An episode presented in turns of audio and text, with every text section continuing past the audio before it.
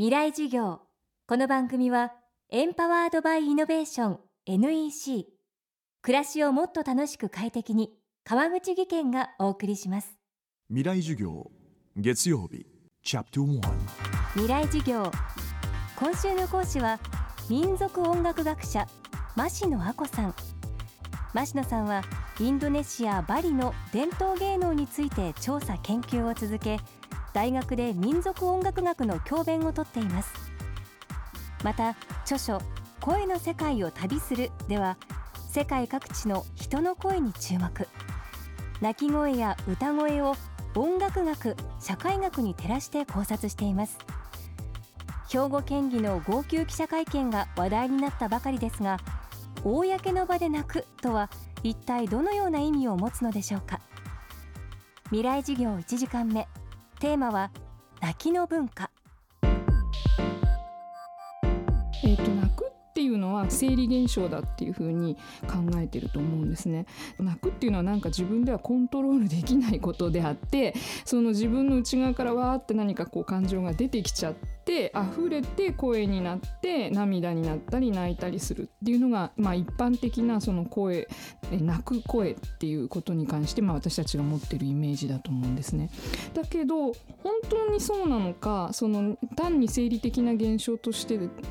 だけなのかっていうことを、まあ、考えてみるとその泣き方っていうのは実は学習されて文化によってある程度こう形作られたものでもあるんじゃないかなっていうふうに思うんですね。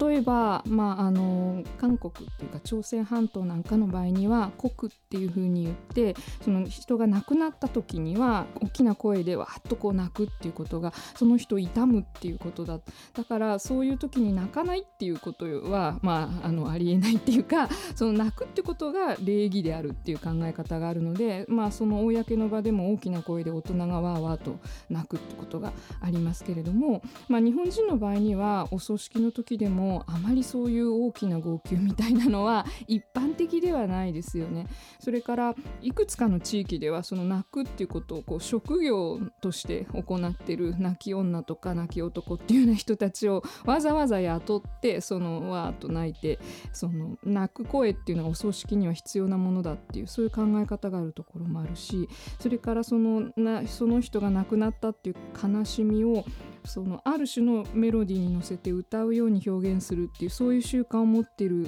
ところもあの特にヨーロッパにはたくさんありますし日本でも沖縄とか奄美などの、まあ、南の方の島々では、まあ、非常に最近までそういう習慣があったんですね。でそういうところでは即興的にその泣きながら歌うというかそのなんで言ってしまったんだとか私を置いていかないでとか、まあ、そういうその死者に対する思いをこう歌にするでそれがその人たちにとっては非常に自然でかつその死者を送るプロセスのうちの一部だっていうこともあるわけなんですね。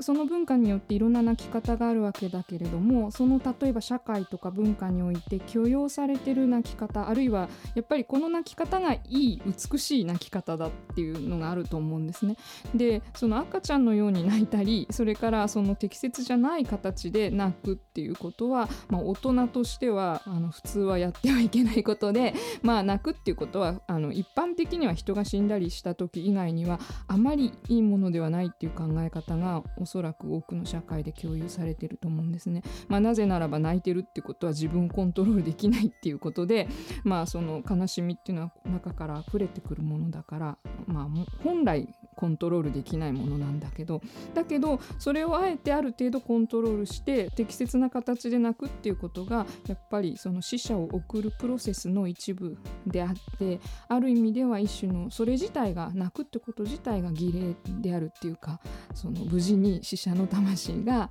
まあ、その人の信仰とか世界観に従って消化されるっていうことを泣く声がこう助けてあげるっていうかそういう意味もあると思います。未来授業。明日も民族音楽学者増野亜子さんの授業をお届けします。で結局何を言いたいんだね？社長プレゼンで固まった。スキルアップの必要性を感じたら NEC のビジネス情報サイト「ウィズダムにアクセス。効果的なプレゼンツールのダウンロードから自分に自信をつける方法まで役立つ情報満載「ウィズダムで検索。NEC んにちは。新井萌です。地球にも人にも優しい OK 網戸で気持ちのいい夏を送りましょう。萌えは網戸でエコライフ。川口技研の OK 網戸川口技研。未来授業。この番組はエンパワードバイイノベーション NEC 暮らしをもっと楽しく快適に川口義賢がお送りしました。